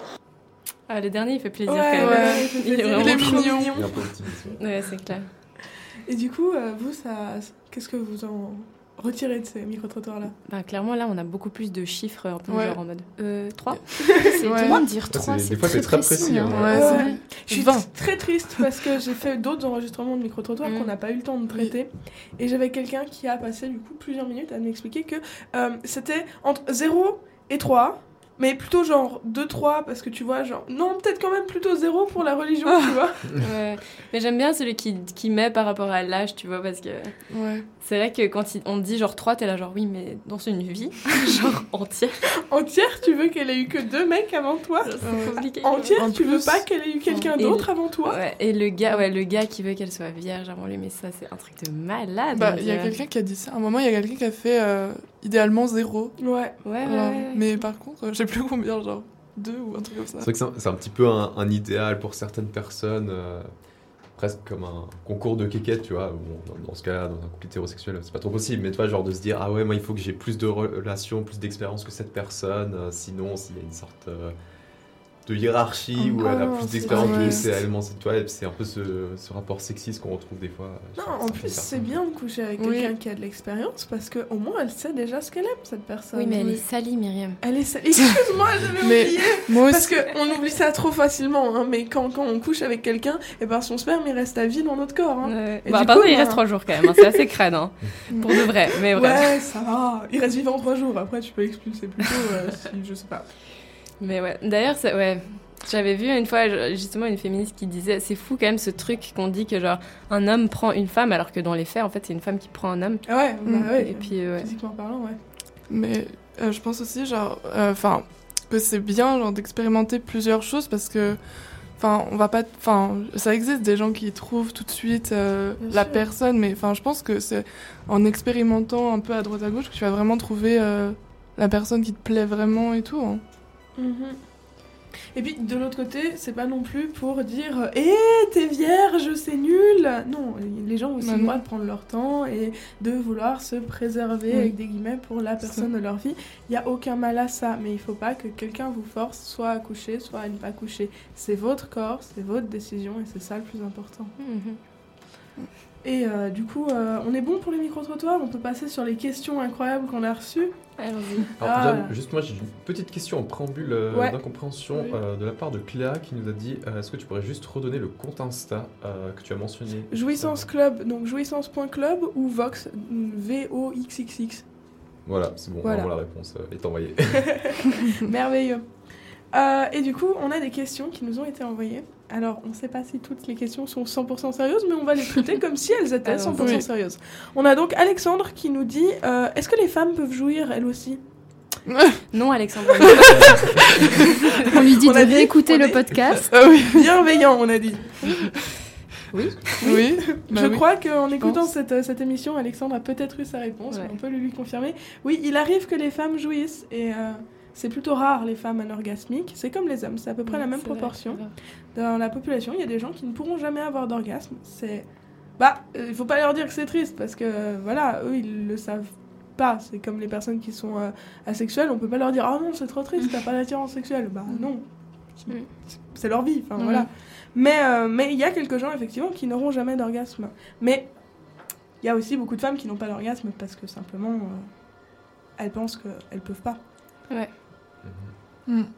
On a une question de Invocoto qui demande en quoi le porno est-il sexiste? Ça rejoint un petit peu à ta chronique. Oui, euh, ça rejoint. ouais. Ah, voilà. Et du coup, tu as Toutes aussi les- euh, un peu répondu. Mais euh, ah bon, bah tout de suite pensé, passer du coup à, à Google Entertainment TV qui euh, pose une question qu'on n'a pas traitée. Par contre, on m'a dit qu'il y avait plusieurs types de vagins. Du coup, on fait comment si c'est pas compatible physiquement parlant? C'est pas vrai ça, non? Non, c'est pas vrai. Les trucs clitoridiens et tout. Par contre, il y a un truc assez drôle, il y a des gens qui sont pas compatibles pour faire des enfants, donc euh, que Oui. genre, les deux sont fertiles, mais Ah qui bon n'auront pas d'enfants. Ouais. Ah, intéressant. Mais euh, si ça peut vous rassurer, non, il n'y a pas. euh, c'est pas comme le don de sang. Enfin, il n'y a pas des vagins qui vont avec C'est un vagin Alors, moi, j'ai- j'ai eu un témoignage d'une personne, effectivement. Alors, c'était une fille, justement, qui avait un, un vagin euh, assez serré. Euh, parce que généralement, l'inverse, c'est un peu différent, comme qui avait un vagin vraiment assez serré. Et puis, bah, son partenaire avait vraiment un sexe très imposant. Et du coup, c'était très compliqué pour eux. euh, même Ça, c'est une euh, possibilité, ouais. parce C'est vrai que l'inverse, si c'était un vagin assez large et pour un, petit sexe euh, d'homme, c'est beaucoup plus simple. Mais Non, effectivement, euh, il y a quelques femmes qui euh, naissent avec euh, un vagin beaucoup plus serré que la moyenne, et du coup, ben, effectivement, euh, selon la taille du, du pénis du partenaire, et ben, on revient sur les mêmes problèmes de dyspareunie qu'on avait au début, et au aussi. final, Ouais. et ben, euh, le sexe sans pénétration devient aussi une solution pour bah, les gens qui veulent continuer à être en couple, parce qu'il n'y a pas que le sexe dans la vie, et qu'il y a d'autres manières de vrai. vivre le sexe. C'est vrai. Et euh, du coup, on peut passer à une question de Simon, euh, qui a partiellement déjà été traitée.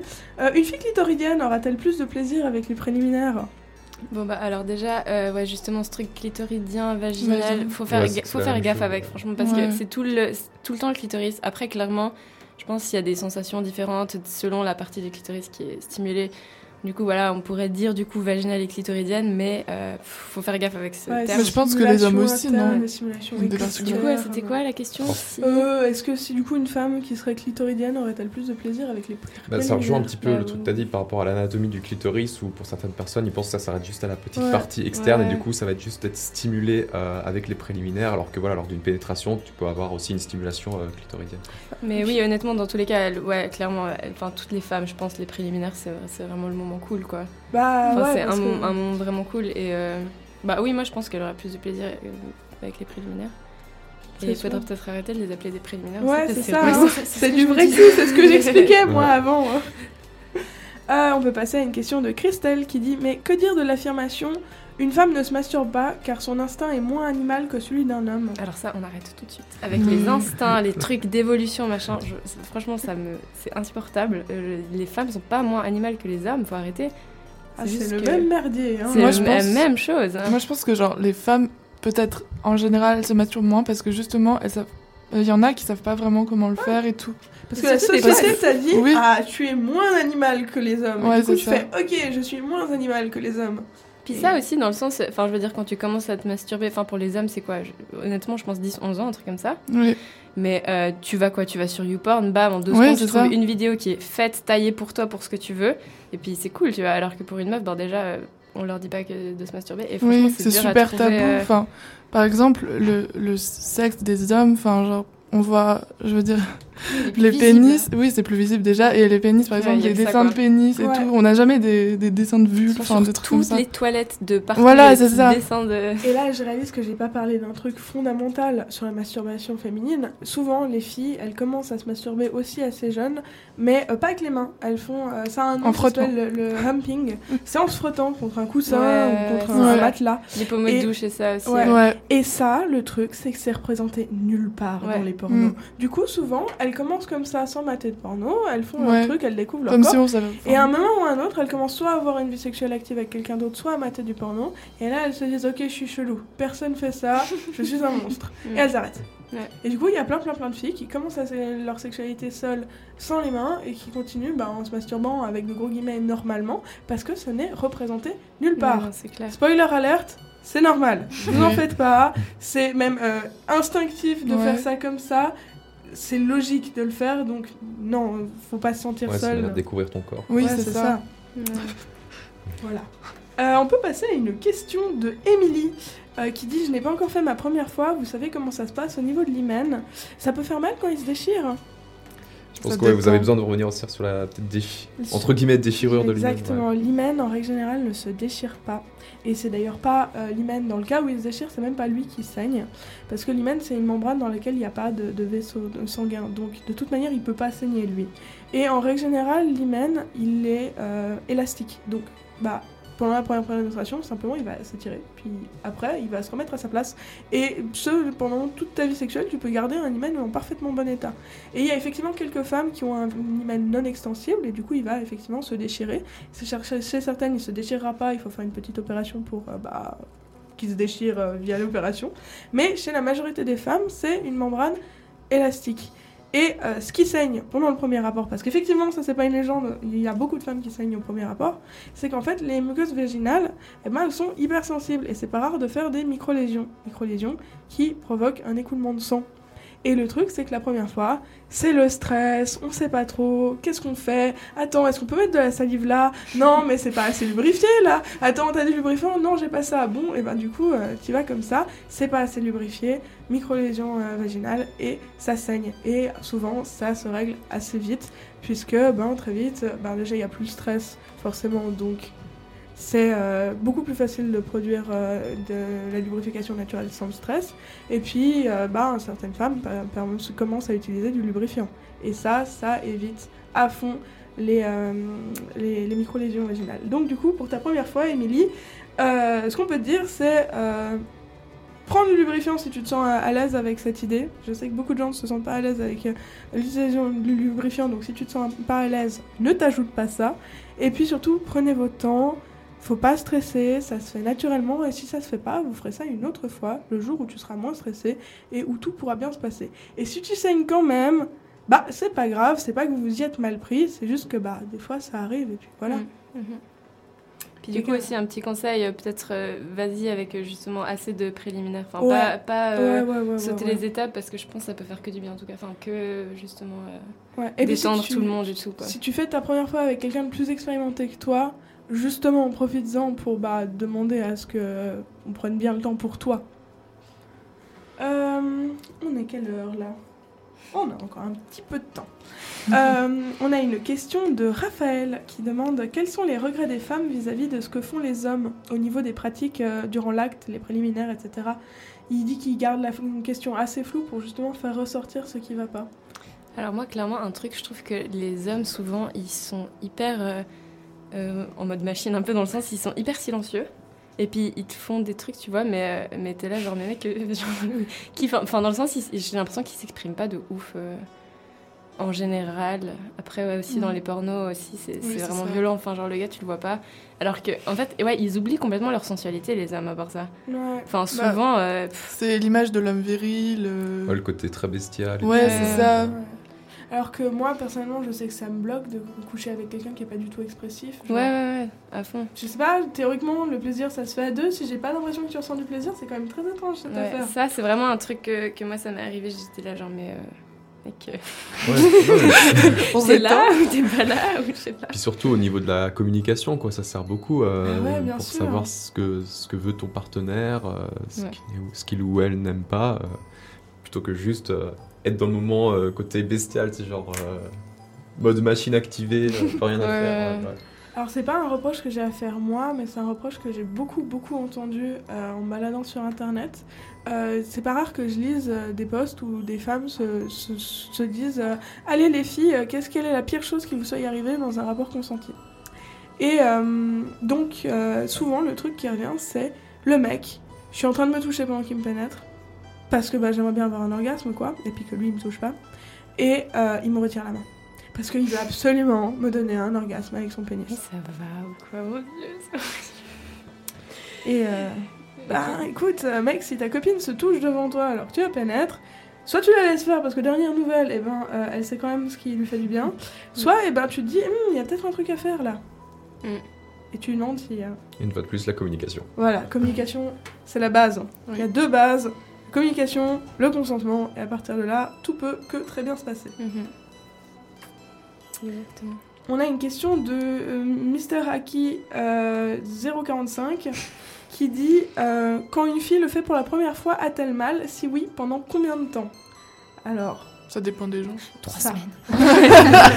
ça revient à la première, euh, à, à- à- à une question qu'on a déjà vue, mais vraiment la douleur, c'est propre à chacune, et la douleur, c'est pas forcément la première fois, ça peut aussi être plus tard, ça peut aussi être choper un truc qui te file de la dyspareunie et après avoir super mal pendant trois mois, et euh, alors que ça fait 10 ans que tu as une vie sexuelle active et qui se passait super bien sans aucune douleur. La douleur, c'est vraiment propre à chacune, et l'idée, c'est juste faut arrêter si ça fait trop mal, ou en tout cas, faut en discuter. Et enfin, la dernière question est Rose qui nous demande euh, On remarque de plus en plus d'objets permettant un plaisir, un plaisir plus grand féminin. Pensez-vous que c'est une bonne chose ou le naturel est-il mieux? Vu que le naturel a l'air d'être un peu insatisfait euh, en, en ces temps, euh, je pense que c'est pas forcément On une mauvaise vient de perdre l'ordinateur. Moi, je, je pense qu'il faut que chacun fasse euh, comme il veut, dans le sens si une fois tu veux le faire en mode super euh, vanilla sugar, hyper euh, cute Ouais. et tout. Mais par contre, ah, je veux juste dire un truc par rapport à ça. Euh, Il y a, euh, faut faire gaffe avec certains sextoys pour les femmes, enfin, juste typiquement ceux qui vibrent, parce qu'il y a eu des phénomènes de death grip. Je sais pas si vous avez déjà entendu parler de ça. Euh, en fait, c'est quand on se masturbe tout le temps à la même fréquence, euh, un peu trop fort, et du coup, tu perds clairement trop la sensibilité, autant chez les femmes que chez les hommes. hein. Mais euh, chez les hommes, c'est plus quand ils le font avec leurs mains, alors chez les femmes, c'est justement les sextoys. Et du coup, si tu règles vraiment ton, ton vibro au max et que tu fais tout le temps la même fréquence, euh, trois fois par jour, euh, il y a moyen que tu perdes la sensibilité du clito. Donc ça, c'est le seul bémol que je pourrais donner au sextoy, sinon... Mhm. D'ailleurs, en parlant précaution euh, sextoy, euh, le top en matière de sextoy, c'est de prendre des, sex- des sextoys en silicone médical. Mhm. Le reste, ça peut être dangereux, donc euh, renseignez-vous sur la composition de votre sextoy. Et vraiment, le silicone médical, c'est une valeur sûre, faut le désinfecter et tout devrait super bien se passer. Alors qu'il y a moyen d'avoir de très mauvaises expériences avec des, euh, des sextoys très bas de gamme. euh, euh, en, en- en gélatine un peu chelou, dont les morceaux pourraient se détacher, ce genre de choses. C'est des anecdotes qu'on retrouve constamment sur internet. C'est les choses qui arrivent. L'entrée de gamme, ça peut être compliqué. Mais alors pour répondre plus à cette question, euh, moi je pense que t'es pas obligé de te définir euh, d'une manière, enfin de dire genre ah non moi j'utilise pas de sextoy ou genre oui moi j'en utilise à fond tu vois genre. F- Faut vraiment que les gens fassent comme ils veulent, comme ils le sentent, genre comme ils se sentent sur le jour et sur le moment et puis. euh, Ouais. Il n'y a aucune honte à utiliser des sextoys. Ouais, puis ça veut pas dire que le naturel, c'est nul non plus, du coup, C'est ça. Mm. On a des mains, c'est quand même sacrément pratique. Ouais. Et même, on peut ne pas avoir de mains et se frotter. Hein. Il y a cette Contre histoire de humping quand Et même. ouais. Et là, surtout, ce truc de death grip, là, ça, ça a aussi été observé après des stimulations au pommeau de douche. Ah Donc oui, si on le met sûr, super ouais. fort, euh, ouais. Que vous, que vous sachiez, hein, parce Ouais. que... Et du coup, je pense qu'on peut gentiment conclure euh, cette émission. Euh, pour midi, on vous laisse avec une heure musicale et vous pourrez retrouver à partir de 13h l'émission Game Bang, une émission orientée autour des jeux. Et on peut gentiment vous dire au revoir. Au Merci beaucoup d'avoir suivi cette émission et puis bah, à tout bientôt. Oui. En ce moment, je parierais que tu t'imagines déjà que tu suces ma bite au rythme des coups de fouet de mes couilles sur ta gueule.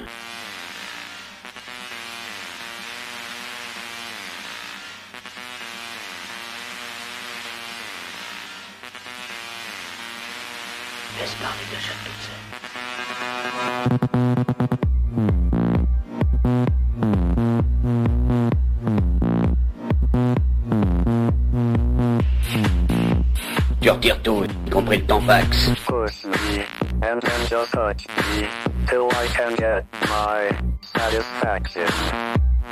Push me, and then just hurt me, till I can get my satisfaction. Tu veux ma queue Oui, je veux ta queue. Tu veux ma belle queue? Je veux ta belle queue. Tu veux ma gentille Je queue veux ta gentille queue. Ah, j'en suis encore toute gluante à l'intérieur.